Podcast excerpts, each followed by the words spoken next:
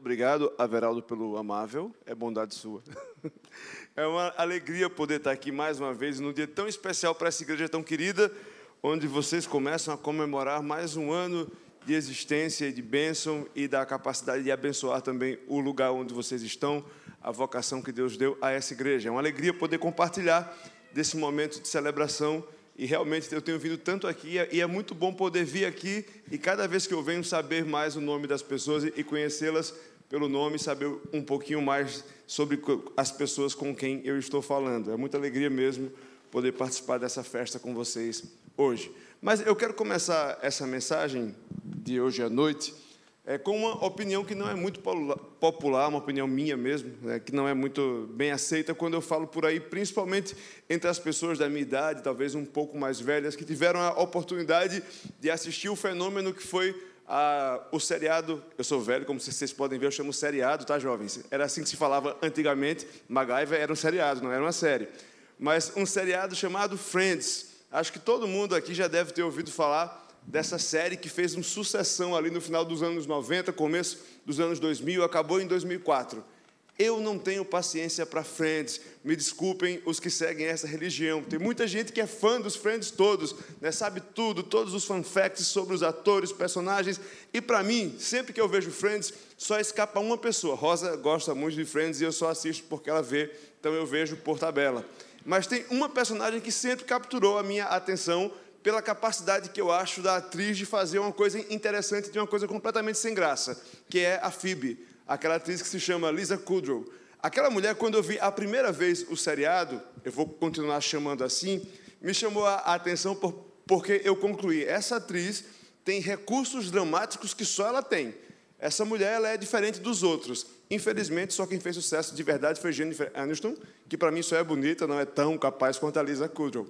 Mas o tempo passou e eu descobri muito recentemente, infelizmente, olha que eu acompanho bastante apesar de não ter tanto tempo livre assim, eu acompanho bastante esse mercado audiovisual, eu curto isso aí. E recentemente eu descobri no, no aplicativo do HBO Max lá uma série dela dos do ano 2005, logo depois que ela saiu de Friends. E é uma série que se chama The Comeback. Né? E o que é que, o, do que se trata essa série? É sobre uma atriz que viveu o auge da sua carreira numa série de televisão que fez muito sucesso e aí acabou essa série, ela cai no ostracismo e ela vai passar agora o tempo todo procurando uma forma de voltar ao estrelato. Lisa Kudrow é tão genial que ela teve uma ideia de fazer uma série sobre ela mesma, parodiando ela mesma, ironizando ela mesma. Ela produz, dirige, escreve e é protagonista do seriado. Assistam, é bem legal. E essa série conta a história de Valerie. Valerie é uma é essa atriz que está tentando voltar ao estrelato.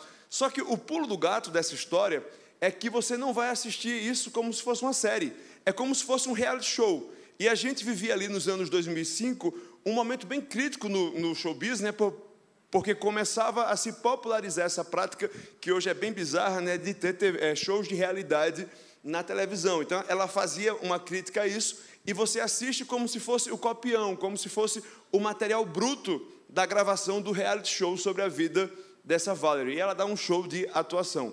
Mas é interessante que, se você não estiver muito ligado, você não percebe que uma história está sendo contada por meio da rotina cotidiana de uma mulher que vive as suas lutas internas e, e quer parecer para a televisão que está sempre bem, então ela está sempre sorrindo, ela passa as maiores humilhações, você sente muita vergonha alheia e as coisas vão acontecendo como se fossem dias normais corridos na, na vida dessa mulher vou ter que dar um spoiler, porque senão eu não chego no ponto que eu quero chegar.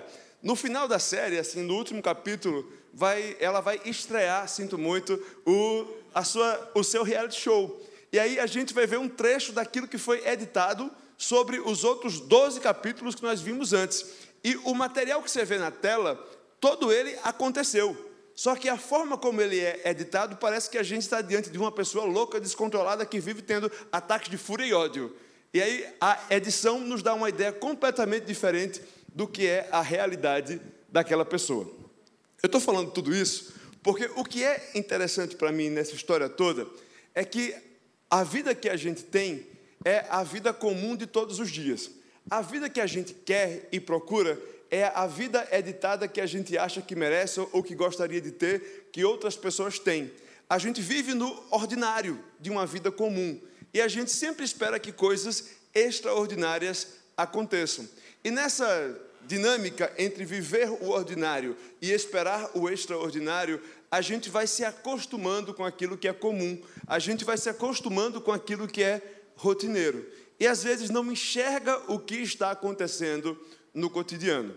Hoje eu queria compartilhar com vocês um trecho das Escrituras que está lá em Lucas, no capítulo 5.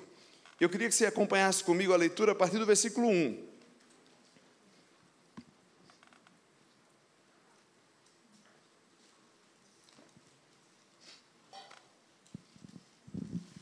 Lucas capítulo 5, a partir do versículo 1.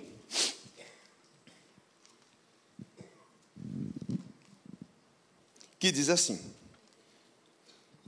Aconteceu que, ao apertá-lo a multidão para ouvir a palavra de Deus, estava ele junto ao lago de Genezaré. E viu dois barcos junto à praia do lago, mas os pescadores, havendo o desembarcado, lavavam as redes. Entrando em um dos barcos, que era o de Simão, pediu-lhe que o afastasse um pouco da praia. E, assentando-se, ensinava no barco as multidões, ou melhor, do barco as multidões. Quando acabou de falar, disse a Simão: Faze-te ao largo e lançai as vossas redes para pescar. Respondeu-lhe Simão: Mestre, havendo trabalhado toda a noite, nada apanhamos, mas sob a sua palavra lançarei as redes. Isto fazendo, apanharam grande quantidade de peixe e rompiam-se-lhe as redes. Então fizeram sinais aos companheiros do outro barco para que fossem ajudá-lo. E foram, e encheram ambos os barcos a ponto de quase irem a pique. Vendo isto, Simão prostrou-se aos pés de Jesus, dizendo: Senhor, retira-te de mim, porque eu sou pecador. Pois, à vista da pesca que fizeram, a admiração se apoderou dele e de todos os seus companheiros. Também de Tiago e João, filhos de Zebedeu, que eram seus sócios. Disse Jesus então a Simão: Não temas, doravante serás pescador de homens. E arrastando eles os barcos sobre a praia, deixaram tudo e o seguiram. Vamos orar? Pai, muito obrigado por tua palavra. Muito obrigado porque podemos nos aproximar dela na certeza que o Senhor fala conosco, que o Senhor conhece as nossas histórias e que o Senhor tem uma mensagem para nós. E eu te peço que o teu Santo Espírito nos ilumine, nos dê a capacidade de sermos confrontados com pecado, justiça e juízo, mas que possamos encontrar graça e misericórdia na boa notícia do Evangelho. Em nome de Jesus. Amém. O trecho que nós acabamos de ler está no Evangelho de Lucas. Eu soube que a Veraldo Júnior gosta muito do Evangelho de Lucas. Não é à toa que o filho dele se chama Lucas. Mas não é por isso que eu escolhi esse texto, não, tá? Fica só a referência. Mas o Evangelho de Lucas é um evangelho, para mim, também muito especial pela genialidade do cara que escreve. Eu acho que Lucas é um evangelista mais sagaz na forma de montar essa história e na forma de apresentar Jesus por meio dos seus encontros. Você vê um Jesus homem enfatizado no centro de, dessa história, que vai contando e vai compondo o seu ministério conforme ele conhece gente. E ele faz isso de uma forma espetacular a partir da hora que ele abre o Evangelho, porque você sabe para quem ele está escrevendo e por que ele está escrevendo. Ele escreve para um camarada que ele chama Teófilo, que pode ser um tipo de qualquer pessoa que ama a Deus, já que Teófilo seria traduzido para nós em português como alguém que é um amigo de Deus. Ele diz: Olha, estou escrevendo essa história para você, Teófilo, porque eu sei que você tem ouvido muita história sobre esse Jesus e eu quero contar para você, de acordo com aquilo que eu apurei, para que você tenha certeza sobre as coisas que você está ouvindo. E ele faz isso dando primeiro um background, assim, ele dá um contexto para Jesus que nenhum outro evangelista dá, porque ele vai contar dos parentes distantes. Olha, Jesus tinha uma tia Isabel que engravidou assim assado, e tinha Zacarias que ficou mudo um tempo, e Maria foi lá, visitou, e depois voltou, e nasceu primeiro João Batista que pregava no deserto, se vestia de couro, comia gafanhoto. Ele dá um monte de detalhes, de forma que quando Jesus irrompe a a história, você já está familiarizado com o lugar, com o ambiente, com o cheiro, com o clima do, dos dias de Jesus, da cidade que Jesus vivia e do jeito que as pessoas viviam nos tempos de Jesus.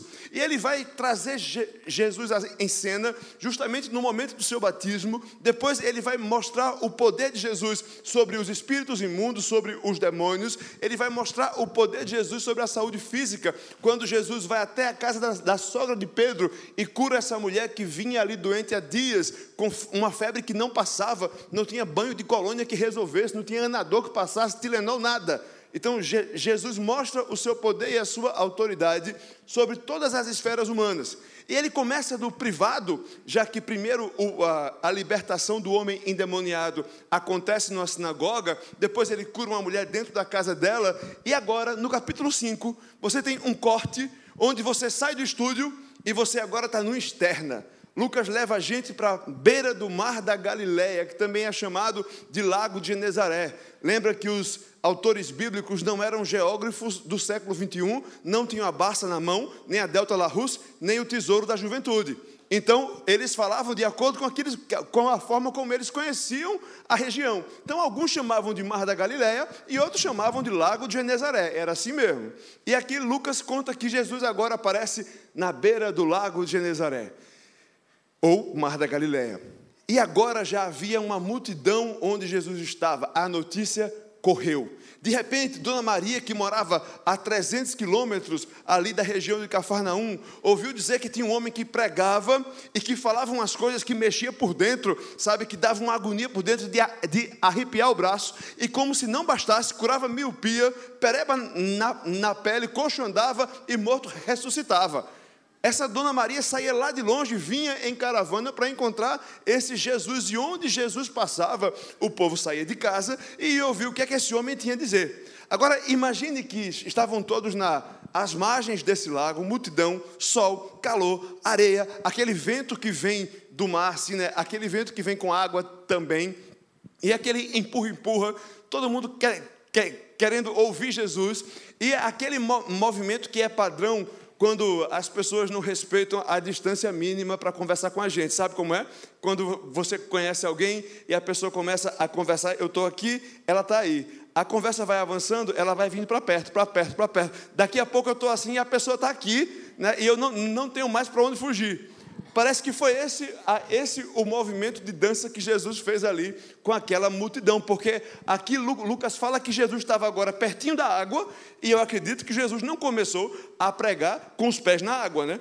E ele provavelmente aquela multidão foi aumentando, aumentando, se aproximando, se aproximando, e Jesus chega assim na beira da água, não tem mais para onde ir, e ele vê que Simão está ali, Simão é Pedro, é, a mesma pessoa para a gente já combinar isso aqui nos prolegômenos. Simão é Pedro. E ele chega ali nas margens da água, olha para o lado, vê o barco e vê Pedro. Ele tinha estado na casa de Pedro há pouco tempo curando a sogra dele. Eu acho que Pedro já tinha perdoado ele por isso. Mas ele olha assim para trás. É brincadeira, sogras. É que a minha já partiu. Né? Então, eu posso brincar, né? Porque agora. Mas ele chega assim no canto e ele vê esse barco, ele vê o rosto conhecido, e ele, Pedro, posso subir aí? Está difícil aqui, o pessoal está me empurrando, eu, eu não tenho mais para onde ir. Pedro está meio ali transtornado, porque parece que Jesus não sabia o que é que tinha acontecido com Pedro. Jesus estava no começo do seu ministério, o povo estava ouvindo o que Jesus tinha a dizer, mas Pedro agora está em foco. Pedro era alguém que vivia um dia comum. É como se as câmeras agora estivessem focalizando o reality show da vida de Pedro. Não estava acontecendo nada demais na vida daquele homem aquele dia. Sabe o dia que você acorda, toma seu café quando toma, leva os filhos na escola, vai trabalhar e aquele dia o chefe está ruim, ou então você vendeu mal, ou então a aula foi péssima, você não produziu, não entregou aquele projeto, perdeu um prazo. É somente mais um dia ruim como tantos que a gente tem.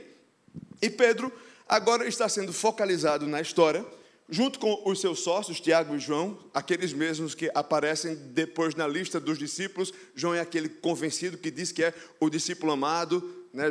E, e, ali ele, eles aparecem nessa história, e Pedro está ali junto com os seus amigos, provavelmente se queixando de como foi o dia, mas rapaz, saímos de casa cedo, terceiro dia que a gente vem, investimos aqui nesse Inodê, que é esse barco, e não está dando o lucro que eu estou esperando, estou aqui tentando, e aí Pedro, João, rapaz, eu, isso tem que dar certo, eu investi tudo que eu tinha aqui, peguei todos os, os colares de ouro da, da minha mãe, penhorei na caixa para comprar esse barco, não é possível que isso não, não, vá, não vá dar certo, e eles estão ali lavando as, as redes, porque hoje não deu, Hoje o mar não está para peixe. E eles estão ali já desistindo do dia, o dia foi mal, parece que as condições não estão favoráveis, aquele dia não era o dia para se pescar. O pescador sabe como, como, isso funciona.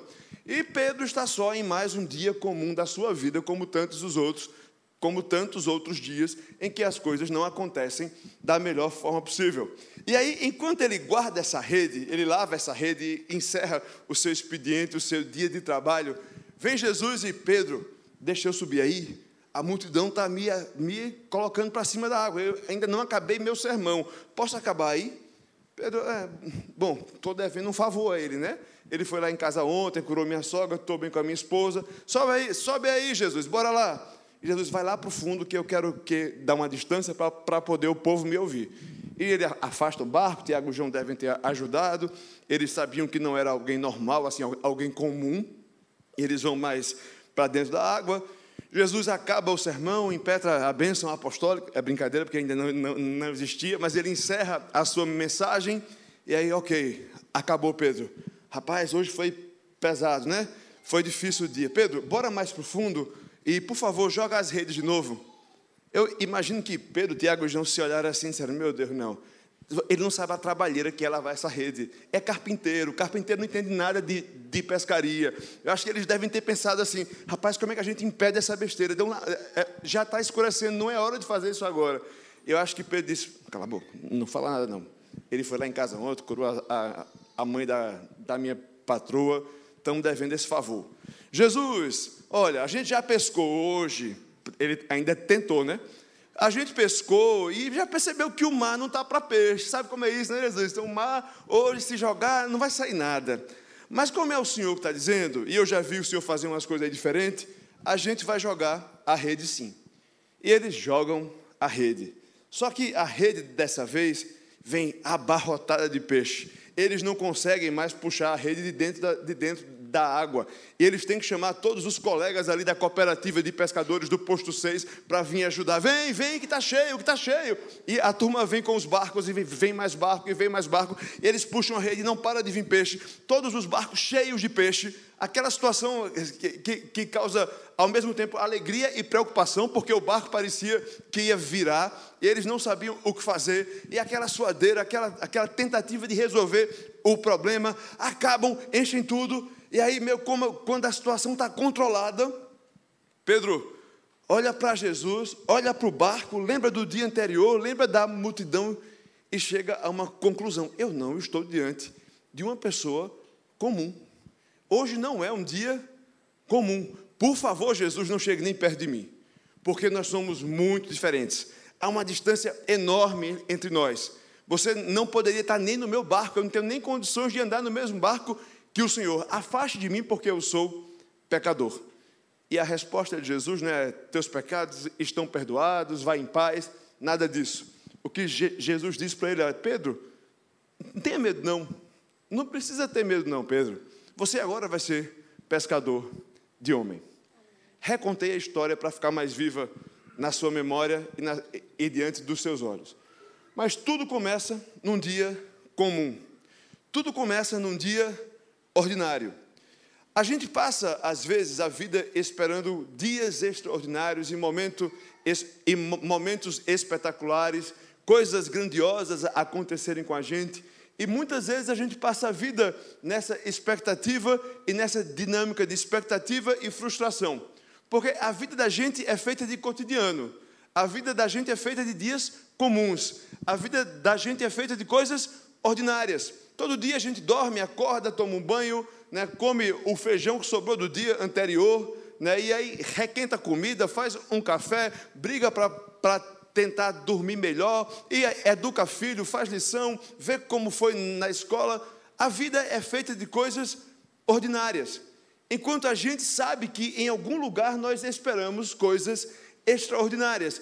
Todo ser humano é constituído da mesma natureza, carne, osso e pecado, e tem dentro de si uma imagem de Deus que, que, nos torna completamente sempre insatisfeitos com a vida que nós temos e com as limitações que nós encontramos e com a falta de maravilhamento diante da criação e diante, e, e, e diante das coisas que nós vivemos. Por isso a gente sempre quer mais. A gente sempre tem esse sentimento de que a vida pode ser mais, que a vida pode ser melhor, e aquilo que é cotidiano às vezes perde a graça, perde a magia, perde a beleza de todos os dias. Isso acontece com a melhor coisa que você puder imaginar, com o melhor sonho que você puder alcançar. A rotina tira o encanto, aquilo que é comum já não interessa mais.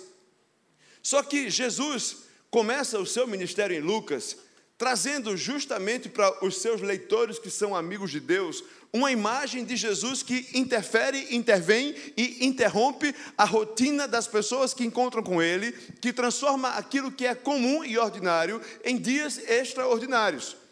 É o Jesus que nos encontra onde nós estamos. E você vai ver isso como um padrão nos evangelhos, porque logo depois Jesus vai encontrar Levi, que vem a ser Mateus, mania de nomes duplos, né? Levi que vem a ser Mateus. E Levi estava no dia de trabalho cobrando impostos, uma pessoa que não era muito querida pela era a Receita Federal em forma de gente. Né? Imagine aí o que é que você faria se você encontrasse o Senhor Receita na sua frente. Era Levi. E no dia de trabalho ele é chamado por Jesus para ser um discípulo. Depois ele encontra uma mulher samaritana que todo mundo olhava de lado, simplesmente pegando água no poço como ela fazia todos os dias. Outro dia, Zaqueu sobe numa árvore também num dia de trabalho e ele encontra Jesus. Jesus sempre nos encontra nos dias mais comuns da nossa vida. Hoje, essa igreja celebra mais um aniversário. Eu espero que seja mais um dentre centenas de aniversários, se Jesus não volta antes. E aniversário se repete todos os anos. Um dia vem após o outro. E é justamente na rotina, no cotidiano, no dia a dia, que Jesus encontra a gente. É justamente no ordinário que Jesus nos encontra e nos coloca numa dinâmica, numa relação, onde nós descobrimos, encontramos, conhecemos e mergulhamos na experiência da fé. Lembra quando eu falei que a gente passa a vida esperando coisas extraordinárias? Algumas pessoas têm testemunhos que, que se tornam famosos pela forma como encontraram Jesus. Por exemplo, tem um livro chamado Véu Rasgado Fala de uma mulher que, que encontrou Jesus por meio de uma visão, uma mulher muçulmana, lá na, num daqueles países mais fechados do mundo, que lê sobre Je, Jesus no Corão e faz uma oração para Deus pedindo para conhecer esse Jesus, e ela tem uma visão na madrugada desse Jesus, ela é deficiente físico, física, e Jesus aparece para ela e ela entrega a sua vida para Jesus naquela madrugada, e ela começa a ser perseguida pelos seus pais, e ela foge, acaba na na Europa como uma refugiada por causa da, da fé cristã. A história dela é tão extraordinária que virou livro, eu sei, aqui no Brasil. O fundador do Ministério Palavra da Vida, Jack Wurtzen, estava passando por uma praça em Nova York, quando ouviu alguém pregando o Evangelho, sabe com, como se faz hoje com microfone e caixa de som? E ele escuta aquela mensagem e ele entrega a sua vida a Jesus, começa a pregar para jovens e começa o movimento Palavra da Vida no mundo inteiro, em mais de 200 países. Isso é Jack Wilson, isso é a muçulmana sem nome, são pessoas que tiveram encontros com Jesus extraordinários. Mas a grande maioria de nós encontra Jesus que nem Pedro, que nem a mulher samaritana, que nem Levi, que nem Zaqueu, que nem eu, e que nem um monte de gente aqui que encontra Jesus não num, não num momento só avassalador, que as coisas viram da noite para o dia. Mas às vezes as nossas histórias elas são feitas de passinhos pequenos. E a história de Pedro com Jesus é uma das mais interessantes que você vai ver da relação de Jesus com esse homem e como a sua fé vai crescendo, desenvolvendo e dando frutos. Primeiro, lembra que Pedro, no capítulo 4, conhece Jesus quando Jesus cura a sua sogra de uma enfermidade. Um primeiro contato opa, eu sei que esse cara ele prega algumas coisas e ele faz outras que parecem que têm coerência e que chamam a atenção. Agora ele encontra Jesus e ele experimenta, experimenta o seu barco cheio de peixes. Mais na frente você vai ver que Pedro se torna um dos discípulos mais apaixonados, a ponto de, quando, de que quando Jesus vai ser preso, ele é aquele que toma uma espada e corta a orelha do soldado. Esse mesmo camarada, horas depois, está amedrontado e nega Jesus três vezes. E logo depois, esse é o camarada que começa e funda a igreja. Veja que a gente não tem aqui uma, uma linha de fé crescente, estática, né, e, e, bonita e bela, que você possa dizer: olha que lindo, Pedro começou aqui da descrença e ele de repente se torna o fundador e o pai da igreja. Ele foi de fé em fé, que lindo, Pedro, né? Quero ser igual a você. Pedro é bem parecido com a gente, porque ele vai conhecendo Jesus aos poucos, vai tendo seu coração moldado aos poucos, e ele vai descobrindo que essa relação de fé com Jesus é desenvolvida com o relacionamento com Jesus. E essa história começa com Jesus num dia comum em que as coisas não estavam indo muito bem, olhando para ele e dizendo: Pedro, a coisa aqui apertou, posso subir aí? E Pedro olha para Jesus e diz: Ok, Jesus, eu sei pouca coisa sobre o Senhor, mas pode vir, vem. E ele começa servindo pouquinho. Ele começa se interessando um pouquinho sobre o que é que Jesus poderia fazer naquele barco. Por enquanto, era só subir no barco para terminar um sermão. Ele é aquele camarada que conhece Jesus, dá um pouco do seu tempo a Jesus, dá ouvidos ao que Jesus está dizendo, ele está se aproximando de Jesus, mas ainda não sabe o que é que Jesus realmente veio fazer aqui. E essa história não, não fica somente assim, porque uma vez que Jesus está dentro desse barco, Jesus pede a ele um pouco mais de envolvimento com a causa. Pedro, você já ouviu o que eu preguei, agora joga a rede aí. Não deu muita explicação, não. E Pedro, pelo que já sabia, diz: Ok, vou dar mais um passo de, de fé, vou confiar. Eu acho que ele é, é de, de, confiança. Até agora a ficha corrida dele não compromete. Vamos jogar a rede. E ele joga a rede. Quando a rede vem cheia de peixe, sabe? Quando aí finalmente acontece algo extraordinário diante dos olhos de Pedro, ele se, ele se percebe numa condição que é fundamental para que a gente tenha essa experiência de fé, aí sim, transformadora, que nos leva de um ponto a outro. Pedro percebe que Jesus não é somente um fazedor de milagres, que Jesus não é somente alguém que tem palavras bonitas para dizer, não é somente alguém que fala sobre amor e fofura, mas ele percebe que existe uma distância ontológica, ou seja, uma distância essencial entre quem ele é e quem Jesus é. É uma distância essencial que é de Pedro e que é minha também, entre quem eu sou e entre quem Jesus é. E ele diz: Jesus, sai daqui.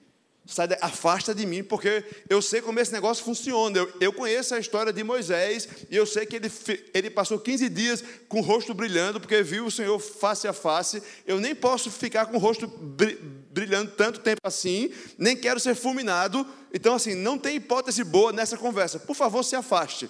Porque eu sou pecador e o Senhor deve ser o Filho de Deus, o Messias, o Cristo, mas nós não somos da mesma natureza. É como se Pedro estivesse dizendo assim: Olha, Jesus, eu sou um boneco e o Senhor é gente. Eu sou um, um tapete e o Senhor é uma cadeira. Nós somos coisas completamente diferentes, apesar de parecer, mas nós não somos da mesma essência.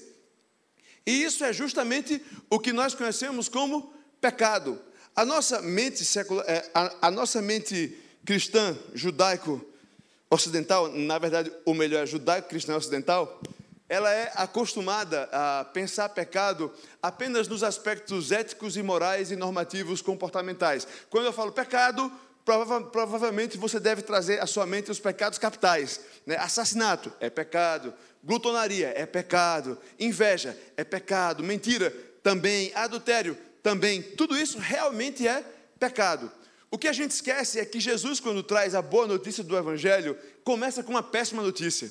Ele diz para a gente: olha, pecado é tudo isso sim, mas pecado é mais profundo.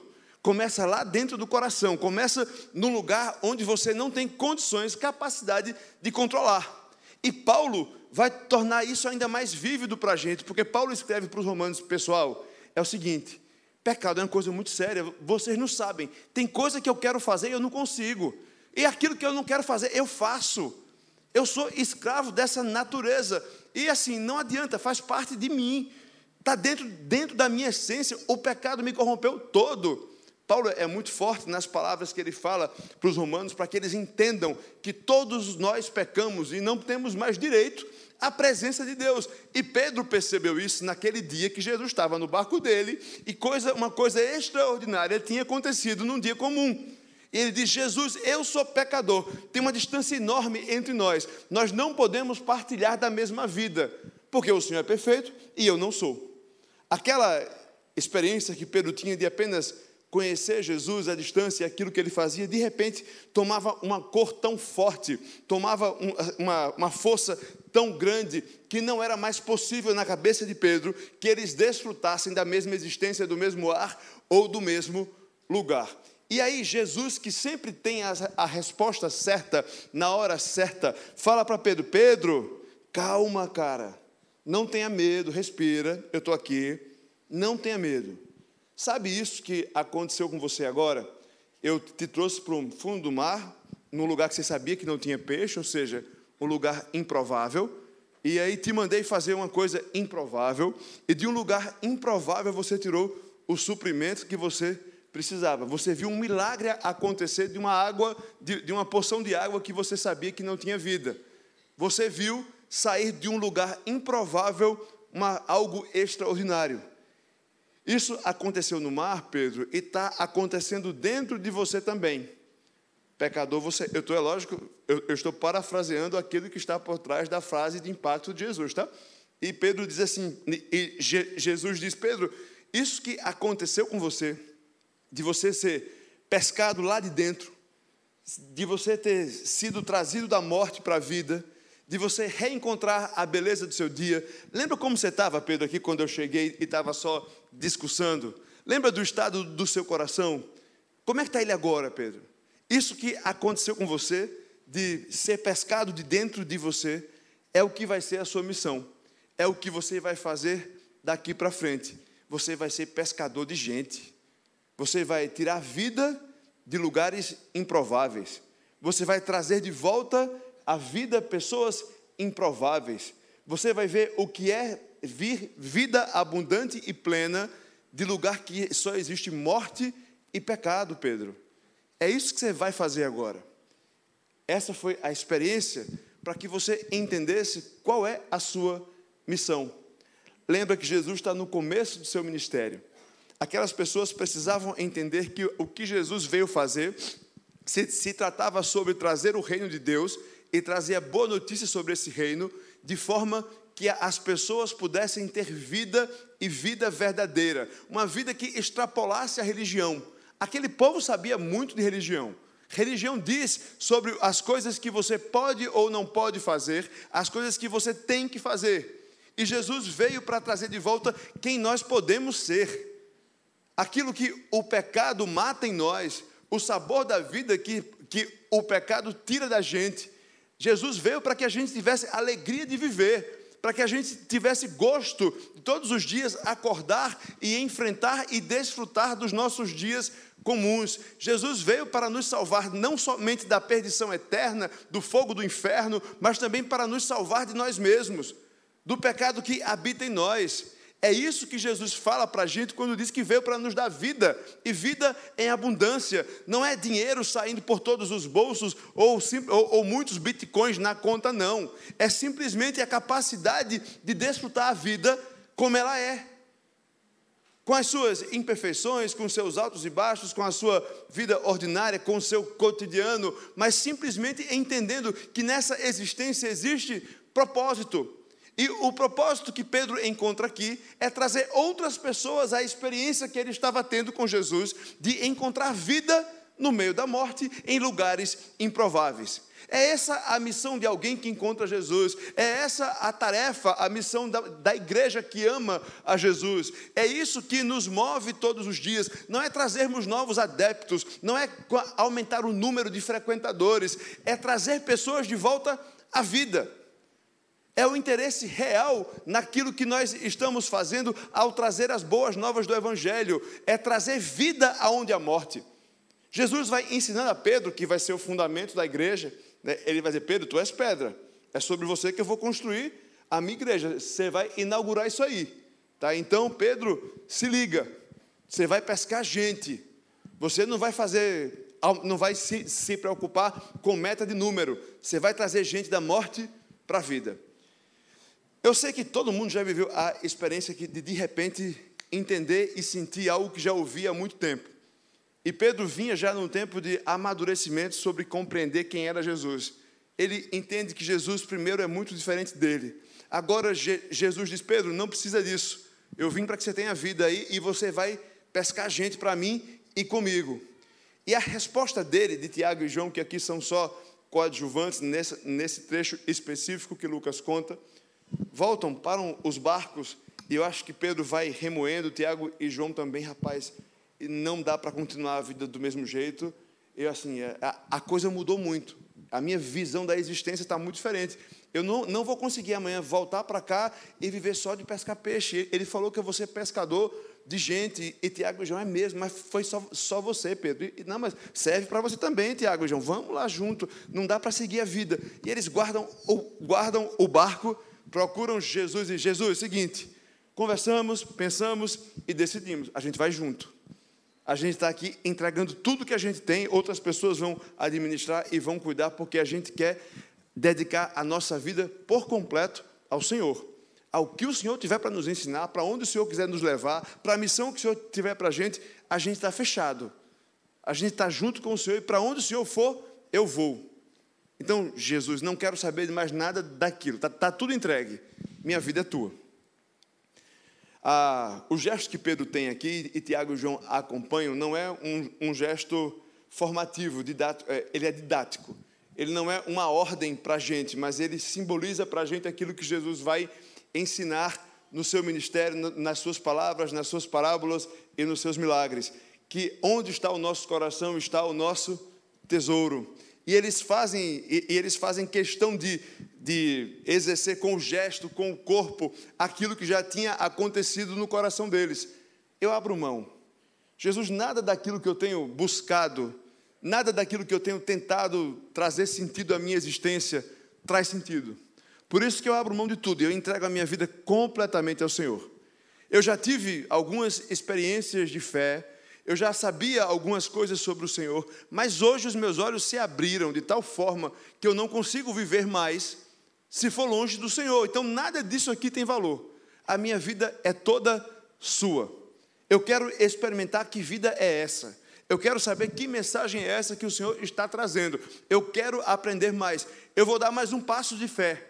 Eu já cedi meu barco, já joguei a rede no mar, a rede veio cheia, mas eu quero mais. Eu não quero ter somente essa relação de buscar extraordinários. Eu não quero ter mais essa relação de momentos pontuais. Eu quero que o Senhor venha para a minha vida todo dia, para o meu cotidiano. Eu quero acordar com o Senhor, dormir com o Senhor, trabalhar com o Senhor. A minha vida é tua, Jesus. E esses camaradas tomam essa atitude juntos e eles passam a seguir Jesus. Eles deixam tudo e seguem o Mestre. Talvez hoje seja só mais um dia comum para você. Talvez hoje seja só mais um aniversário da Igreja das Américas para você. Talvez hoje seja só mais um domingo que você acompanhou o seu marido, ou a sua esposa, ou os seus pais. Talvez hoje você tenha dado um pequeno passo de fé em direção a esse Jesus, porque agora a coisa apertou. Então, deixa eu ir na igreja, eu vou orar e quem sabe esse Jesus me ouve. Só que é no meio de um dia comum como hoje que Jesus encontra a gente. É no meio de uma vida comum como a minha, como a sua, que Jesus encontra a gente. E aí Jesus nos encontra onde nós estamos. E nós nos percebemos tão distantes desse Jesus, tão diferentes em essência e em natureza. E esse Jesus nos olha, nos olha nos no fundo do nosso olho e diz: Olha, não tenha medo, não tenha medo de mim. Pelo contrário, se aproxima eu tenho propósitos para a sua vida. Eu tenho um propósito para a sua existência. Sua vida não é só esse problema, Pedro. Sua vida não é só esse problema, Vandi. Seu problema não é somente que a, a, a não está dando peixe no mar hoje. Eu tenho resposta e solução definitiva e verdadeira para que você encontre e tenha vida abundante. Às vezes nós precisamos dar mais esse passo de fé. O passo desses camaradas aqui foi por completo. Entregaram tudo o que tinham. Não estou pedindo para você entregar tudo o que tem para a igreja, não, tá? Não, não, é, não é isso, não. Isso é o que não é. Mas eu estou falando sobre aquelas coisas que a gente tem e que a gente se agarra e que a gente acha que a nossa vida depende delas para que a gente continue existindo e para que a vida continue tendo sabor. Essas são as coisas mais difíceis da gente deixar para trás. Mas a gente só encontra Jesus de verdade, só dá o próximo passo nessa história quando a gente entrega tudo. Inclusive isso que a gente está agarradinho, sem querer abrir mão de jeito nenhum. E talvez hoje seja o dia que Jesus te encontrou e, e você está disposto a entregar tudo. Eu queria orar por você, que gostaria de dedicar ao Senhor toda a sua existência. Não estou falando apenas sobre você, a partir de hoje, se, se confessar alguém cristão ou uma pessoa cristã, mas estou falando sobre você que reconhece que até aqui tem dado pequenos, pequenos passos de fé, mas que hoje gostaria de entregar a sua vida por completo ao Senhor. Num gesto simbólico, que diz muito mais para você do que para a gente, eu convido você a vir até aqui à frente, para que você possa entregar aquilo que tem te causado aflição, aquilo que tem te causado angústia, aquilo com que você tem se agarrado, que você possa entregar a Jesus. A história de Pedro, Tiago e João estava só começando os capítulos seguintes, coisas maravilhosas vão acontecer. Eles experimentam dias incríveis com Jesus. Eles escutam palavras que mudam a sua vida para sempre, as suas vidas para sempre. Eles veem sinais e eles veem maravilhas. Eles veem esse Jesus morrer, mas eles escutam da, da boca desse Jesus: no mundo vocês vão passar por muitas provações, mas tenham bom ânimo. Eu venci o mundo. E eles viram esse Jesus ressuscitar. Eles viram esse Jesus ressurreto. E eles puderam confiar nesse Jesus que prometeu que voltaria, os buscaria e que renovaria por completo todas as coisas. É por isso que eles largaram tudo e seguiram em frente. Porque eles foram aprendendo com a relação com Jesus sobre quem era esse Jesus e para onde esse Jesus estava os levando. Convido você a fechar sua cabeça, ou melhor, fechar os seus olhos, curvar sua cabeça. Se você gostaria de, de maneira simbólica, vir até aqui à frente, orar juntamente conosco, seria uma alegria poder fazer essa oração com você.